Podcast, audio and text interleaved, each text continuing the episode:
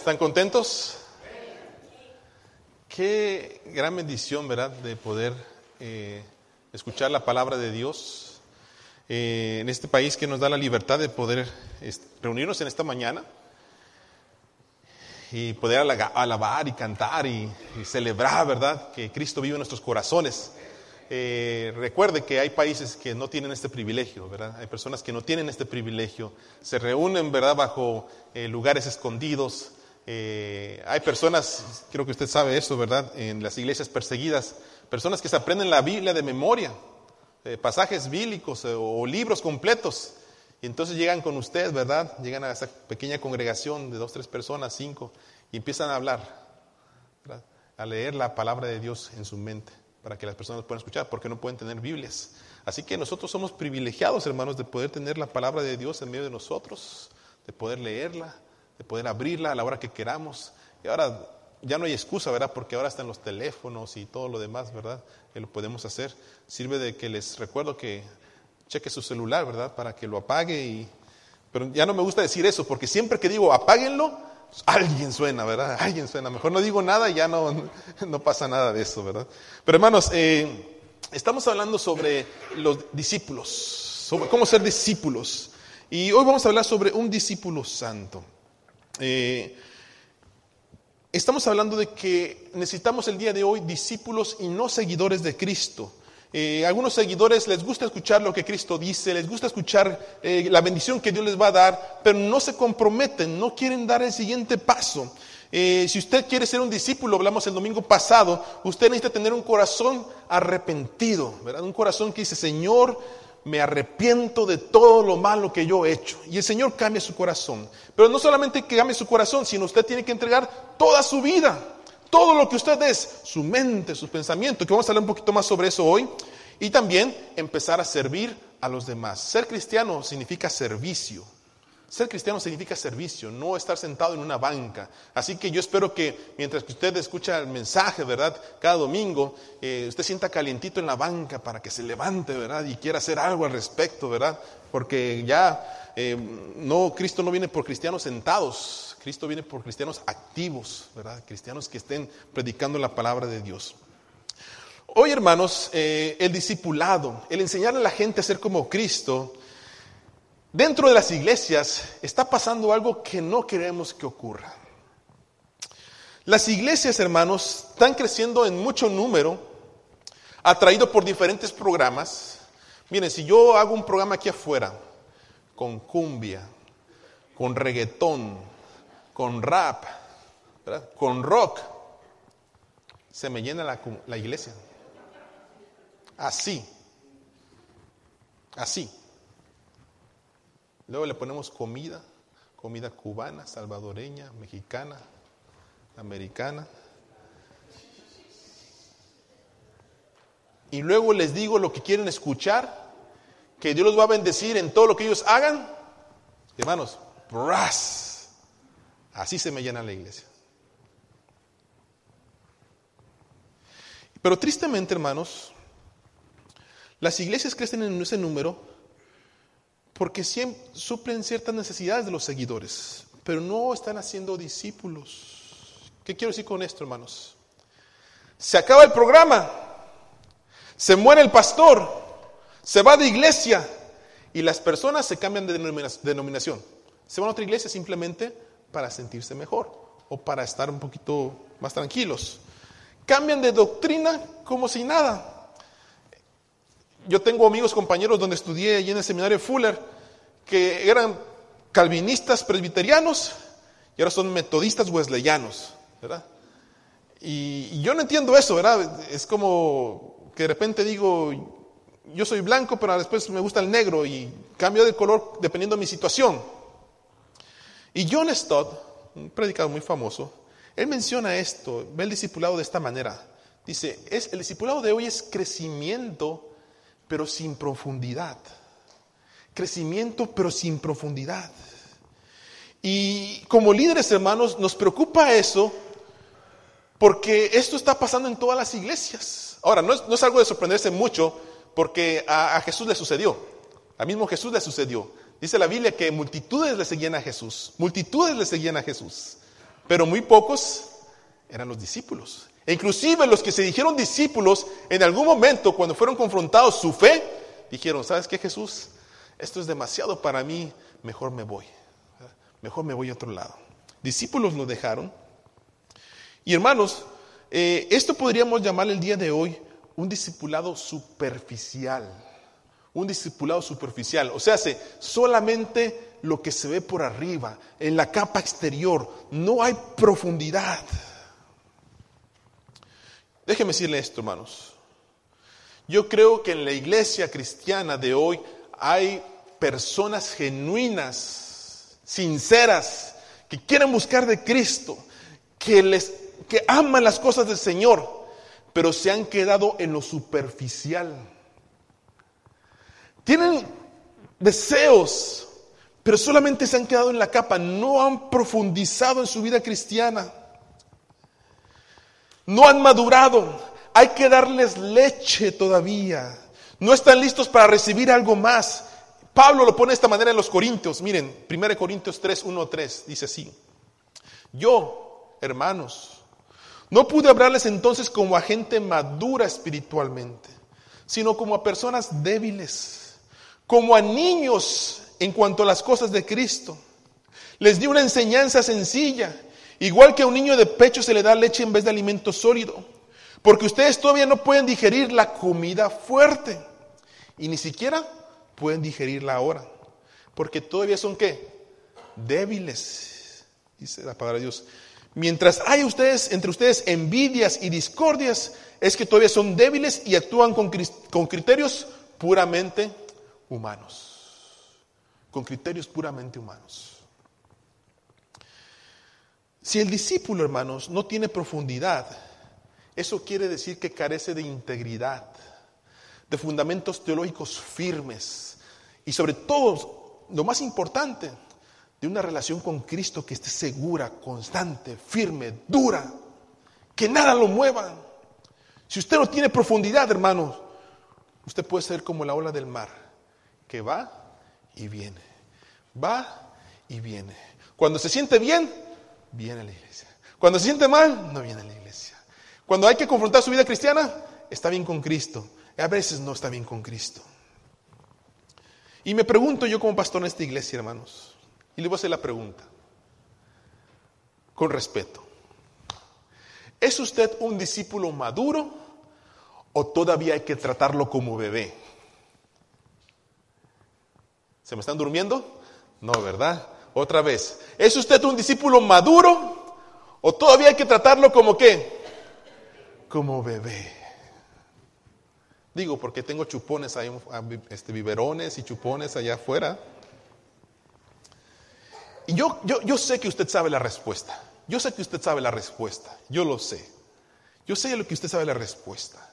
Me ha impresionado, hermanos, ver a mi hijo de 19 meses ahora.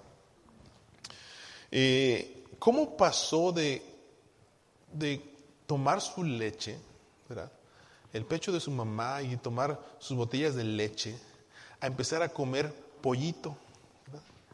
Y ahora agarra sus pollitos y se lo mete a la, y todo lo que se ha sólido, hasta la comida del gato, se lo mete a la boca. Tenemos que estarlo cuidando. Todavía toma leche. Él se levanta en las mañanas y dice, teta, teta, teta. Y toma su lechita. Pero después de un tiempo, quiere comer algo más sólido. Ya necesita algo más, algo más sólido. Y esta es una buena ilustración, hermanos, para nosotros como cristianos, porque déjeme hacerle esta pregunta con respeto otra vez más. ¿Todavía usted se llena con lechita espiritual? ¿Todavía usted se llena con lechita espiritual? Dice, pastor, deme mi lechita espiritual esta mañana porque la necesito. está usted tomando su lechita espiritual. Sí, ay, pastor, yo no entiendo esa palabra. Ese versículo lo he leído, ese versículo yo lo he leído 50 años pero todavía no lo entiendo. O no se le antoja, hermano, comer algo más profundo. En mi niño dice, sí, mi teta, pero ya, dame algo más, dame algo más que me llene. ¿No se le antoja a usted como cristiano profundizar más en su vida cristiana? ¿Qué es lo que me dice la palabra de Dios? Si dice, Señor, tú me amaste, pero ¿qué significa ese amor en mi vida? ¿Qué significa el hecho que tú me llames a ser santo? ¿Qué significa el hecho de que tú me pidas que yo entregue mi vida? Y que si no la entrego y la quiero ganar, la voy a perder. ¿Qué significa eso, Señor? ¿Qué significa que muchos se van perdiendo por el camino ancho? Pero la salvación es de camino angosto. ¿Y yo dónde estoy? ¿Hacia dónde voy caminando, Señor? No se le antoja, hermanos, experimentar el poder de Dios, ese poder de Dios que nos ha dejado en su Biblia y decir, Señor, yo puedo ver con tus ojos, puedo amar como Cristo, puedo perdonar como Cristo, puedo, puedo ayudar a los demás como tú los ayudaste. No se le antoja, hermanos. No se le antoja o, está tan cómodo, está con su lechita que ahora nomás le ponen chocomil, ¿verdad? Y ya está tranquilo. Mi problema va a ser, hermanos, si algún día mi Benjamín crece y tiene 12 años y todavía toma pura leche. Va a llegar un momento en que se va a deformar el niño, no va a crecer, no va a estar saludable. Y me preocupa, hermanos, que haya cristianos que el día de hoy sigan con su lechita, pero están más deformados que otra cosa. Por tanto, escuche este texto, hermanos, por favor, que leímos en la mañana. Por tanto, dice la palabra de Dios, ceñid los lomos de vuestro entendimiento, sed sobrios, esperad por completo en la gracia que se os traerá cuando Jesucristo sea manifestado. Y como hijos, ¿qué? Como hijos, ¿qué, hermanos? Como hijos, ¿qué? No os conforméis a los deseos que tenías cuando estaban en su ignorancia, cuando no entendían la palabra de Dios. Usted como discípulo no se puede conformar a la misma vida que llevaba antes. No puede ser. Sino como aquel que os llamó es santo, sed también vosotros santos los días domingos y los días lunes y los días martes y los días miércoles en toda vuestra manera de qué? De vivir. ¿Por qué razón, hermanos? ¿Por qué razón? ¿Veamos todos juntos? Porque escrito está, sed santos porque yo soy santo. Se lo voy a leer en otra versión. Por eso dice, dispónganse para actuar con qué? Con inteligencia. Tengan qué? Dominio propio. ¿Qué es dominio propio, hermanos? ¿Qué es dominio? Contrólese. Contrólese. Digo, yo no sé si usted le ha pasado, yo a veces he tenido que hacer eso. Agarra la onda, Carlos, agarra la onda. Ponte las pilas, agarra la onda. De cierta manera, cuando quiero hacer algo y que está aquí, levántate, agarra la onda, tienes que hacer algo. Yo no sé si usted ha hecho eso alguna vez en su vida, pero es una forma de decir, hey, toma control, no dejes que lo que está alrededor tuyo controle lo que tú estás haciendo. Entonces, contrólate. Dice, pongan su esperanza completamente en la gracia que les ha dado Jesucristo cuando se revele. Siguiente, por favor. Y como hijos obedientes, no se amolden a los malos deseos que tenían antes cuando vivían en la ignorancia. Más bien sean ustedes santos en todo lo que hagan. Prepara tu mente, ten dominio propio, recuerda quién te ha llamado, sé un hijo obediente, no te conformes, esfuérzate a ser santo, porque el que nos llamó, dice, es santo. Por eso yo quisiera recordarle, hermano, a usted y a mí,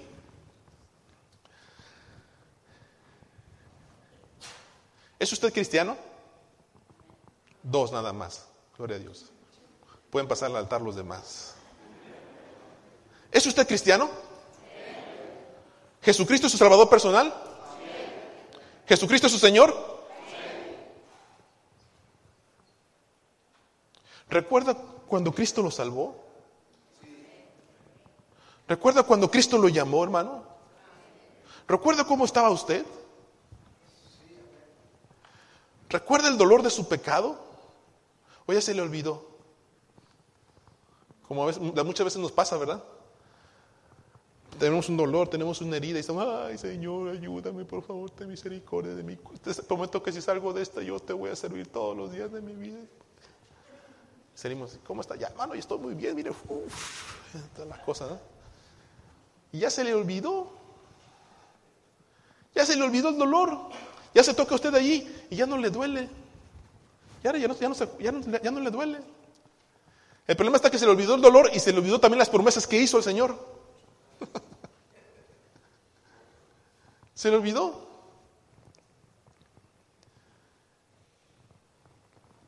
¿Recuerda usted de dónde Dios lo sacó? Lo perdonó, lo libró, lo santificó y lo llamó, hermanos.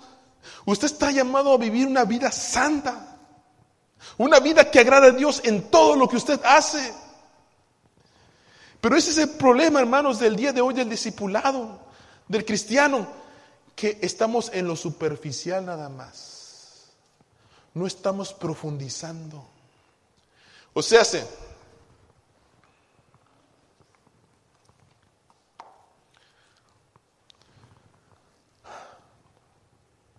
Estamos a gustos con un mensaje el domingo por la mañana.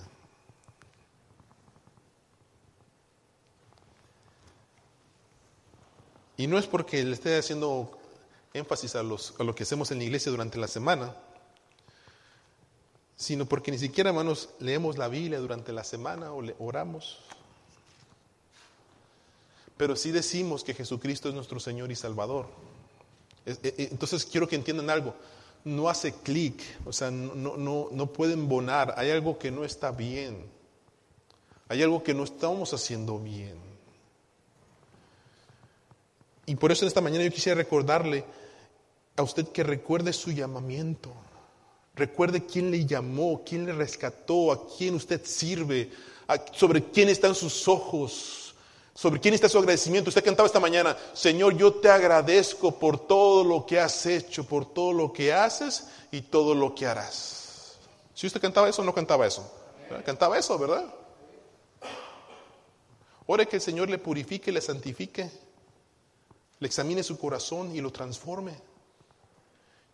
Mi, mi meta para este año es que este año usted se consagre más a Cristo y mi, trabajo es como pastor es predicar la palabra, pero Dios es el que va al crecimiento, pero nuestra actitud y nuestro compromiso debe ser, Señor, aquí está mi corazón. Permite que este año yo me pueda consagrar más en tus cosas, en lo que a ti corresponde, Señor.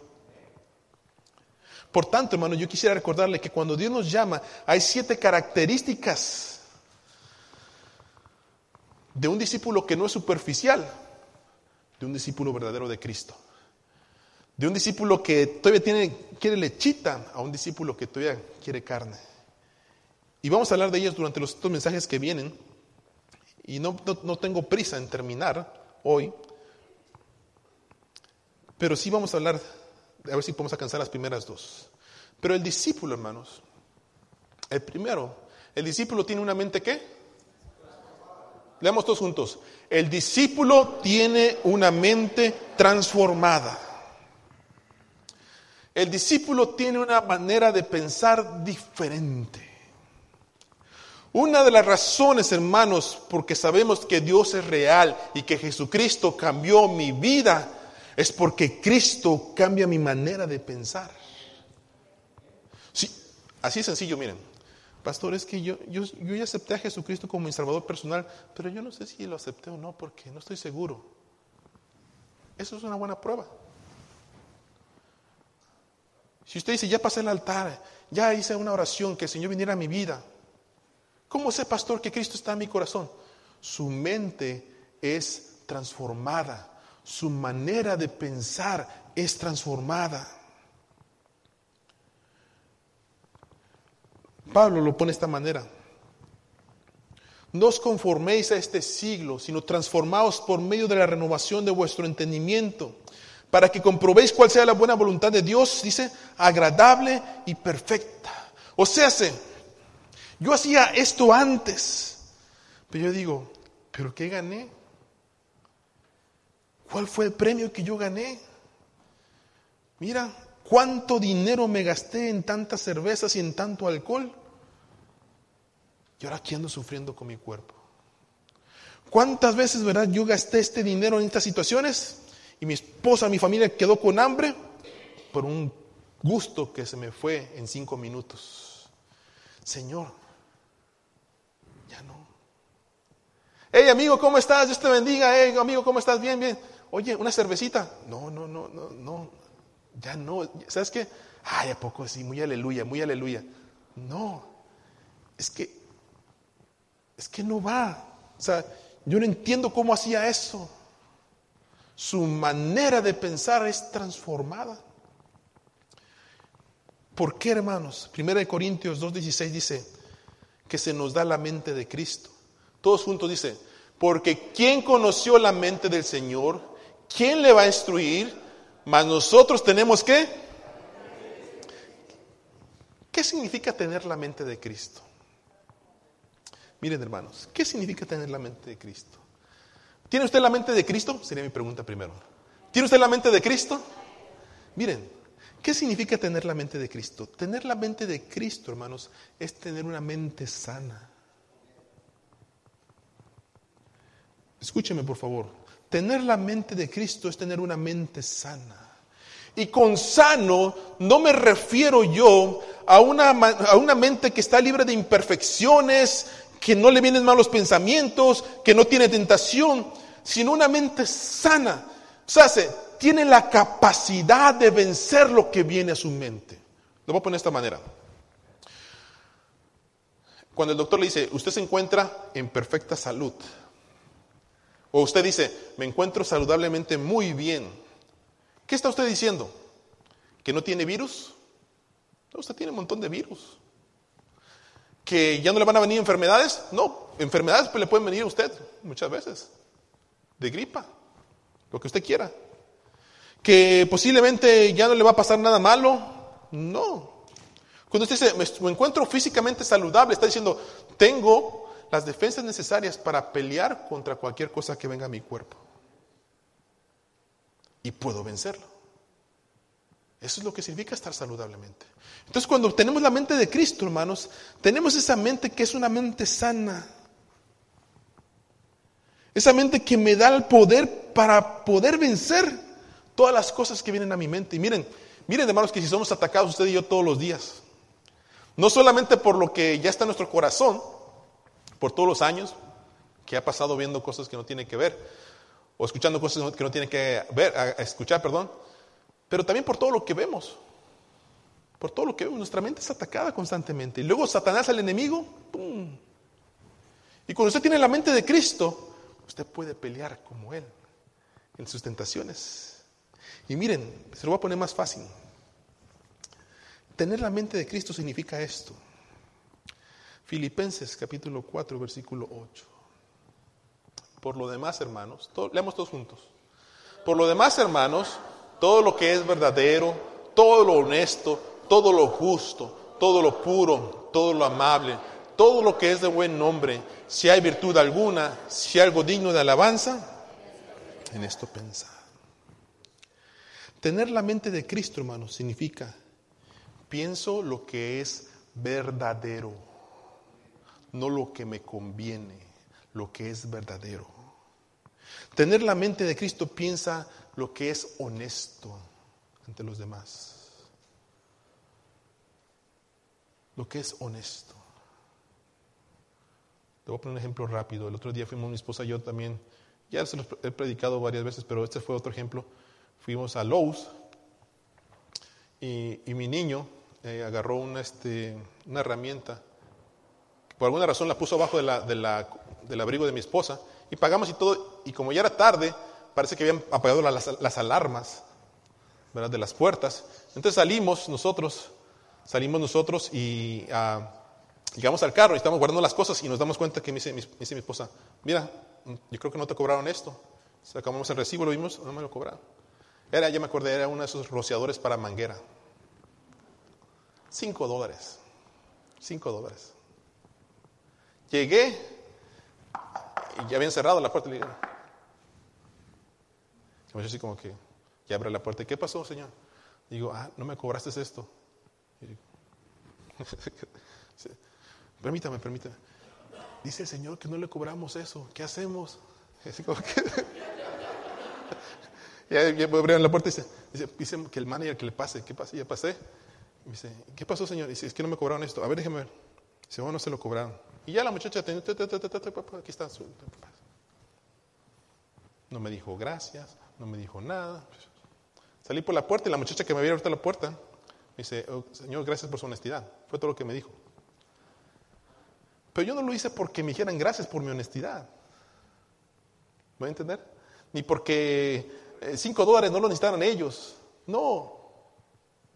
Es que hay que ser honestos en todo lo que hacemos. Es simplemente punto y aparte. Punto. Ya, no hay, no hay nada más que hacer. Tiene que ser usted honesto. Y cuando se da cuenta de que está haciendo algo que no es correcto, dice, Señor, esto no es correcto, voy a hacer lo que es honesto. No esperaba que me digan, oh, wow, Señor, wow, qué honestidad. Gente como usted necesitamos en este país. No. ¿Por qué? Pero yo sé que si lo puedo hacer con cinco dólares, hermanos, el que es poco, el que es fiel en lo poco, ¿qué? En lo mucho es fiel. Pero el que es infiel en lo poco.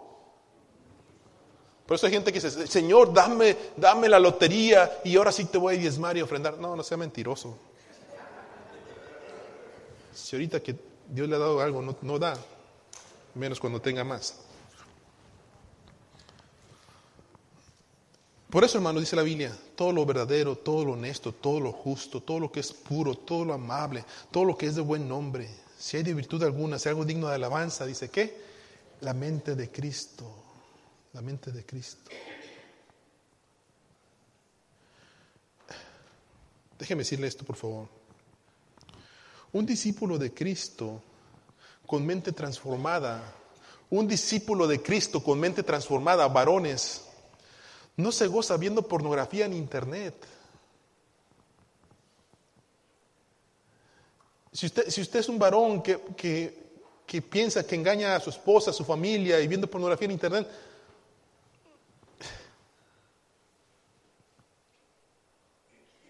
eso no es un discípulo de Cristo. No es un discípulo de Cristo. Llámelo como usted como lo quiera. Eh, debilidad carnal, eh, pecaminosidad humana, eh, mi humanidad encarnada, lo que usted quiera, pero no es mente de Cristo. Usted no puede gozarse viendo eso. No. Ay, sí, sí, pastor, sí, sí, muy acá. No, hermanos, es, dice la Biblia. Y si usted no sabe de lo que estoy hablando, va a ver por qué. Mucho menos, hermanos, mucho menos engañando a su esposo o esposa, hablando con alguien ahí por texto, ahí, mm, poniéndose ahí a hablar con personas ahí en internet. Ahí.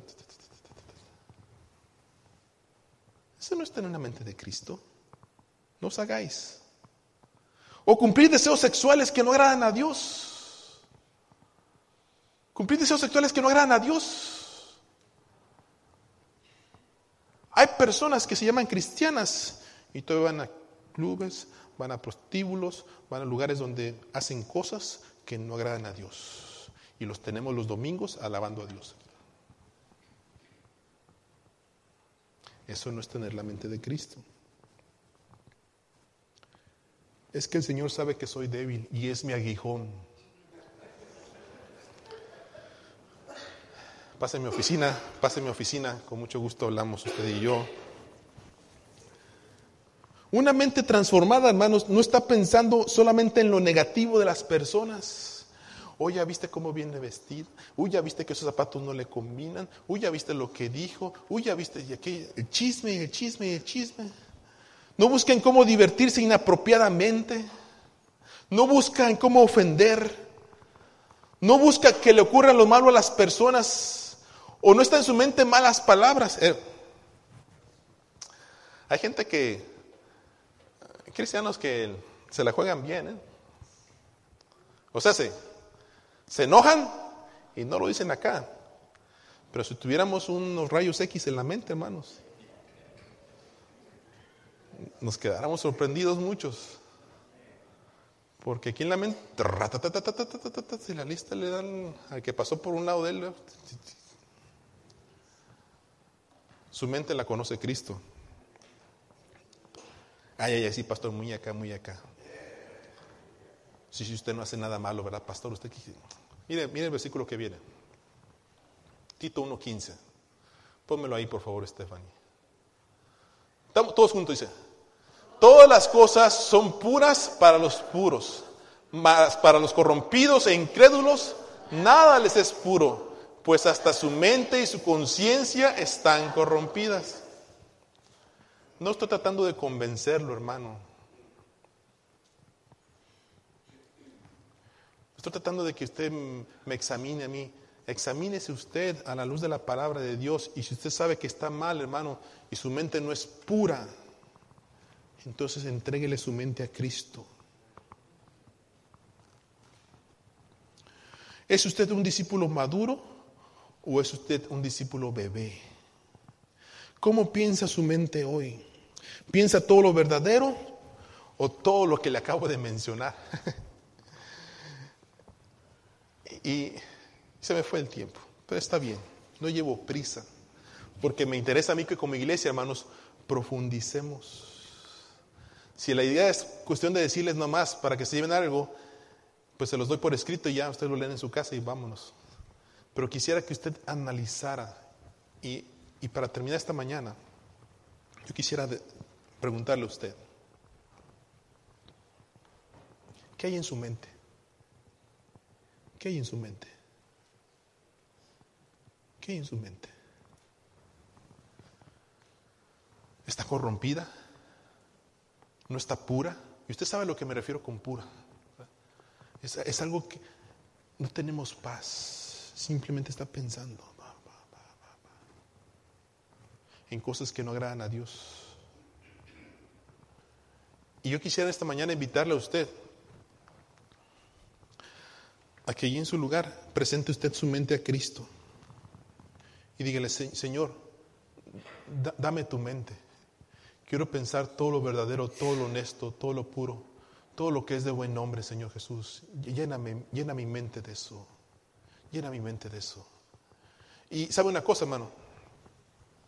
Por eso le decía, ¿todavía usted quiere lechita? ¿Todavía quiere esta lechita? Y esa lechita va a ser, ay, qué, buen mensaje, ya, ya estoy bien, que gracias a Dios sea. No, hermanos, la, la, carne espiritual va a hacer que usted, el mensaje del día de hoy, mi mente, Señor, ¿cómo, cómo cambio mi mente? Tócala, Señor. Y sabe una cosa, aquí le va el tip. Empiece a leer la palabra de Dios y usted va a darse cuenta cómo su mente empieza a ser transformada. En aquellas cosas que no agradan a Dios y que usted hacía y se divertía, pero dice, Señor, ya no me agrada. Tu palabra dice que eso no es justo, que eso no es puro, que eso no es correcto. Y usted va a experimentar, hermanos, escúcheme bien, usted va a experimentar la mente de Cristo, la mente de Cristo. Pero no me diga usted que tiene la mente de Cristo si no lee y, ora. Lo que hay en su mente es solamente discordia, pleitos, celos, iras, contiendas, disensiones, orgullo. Todo eso hay. ¿Qué es, qué es? Se lo digo como siervo de Dios. Necesitamos el día de hoy discípulos que tengan la mente de Cristo para confrontar los tiempos que vivimos el día de hoy. Cristianos hoy, ¿verdad? Se pueden matar en Facebook, en Twitter, diciéndose, ¿verdad?, cómo deben actuar, cómo deben hacer la gente. Pero el día de hoy necesitamos gente cristiana que tenga la mente de Cristo y que sepa discernir los tiempos malos y los tiempos buenos y decir, Señor, aquí estoy porque tú me mandas, porque tengo tu mente. Y hermanos, aquí no se trata de mi opinión, se trata de la opinión y la voz de Dios en nuestros corazones. ¿Por qué? Gracias a Dios que no estamos solos. Cantábamos nosotros, si Dios es con nosotros, ¿quién contra nosotros? Eso quiere decir, hermanos, que si como iglesia nos ponemos en un solo sentir, dice Efesios, si nos ponemos en un solo sentir, el Señor nos va a guiar para hacer su voluntad. Pero si nosotros le damos lugar a la discordia, a los diferentes pensamientos, a nuestra forma de pensar, hermanos, vamos a salir de aquí una iglesia dividida. Necesitamos tener la mente de Cristo. Amén. ¿Quiere tener la mente de Cristo? ¿Quiere tener la mente de Cristo? Entonces yo voy a pedir que haga algo, por favor. Toque su mente, por favor. Toque su mente y vamos a orar esta mañana.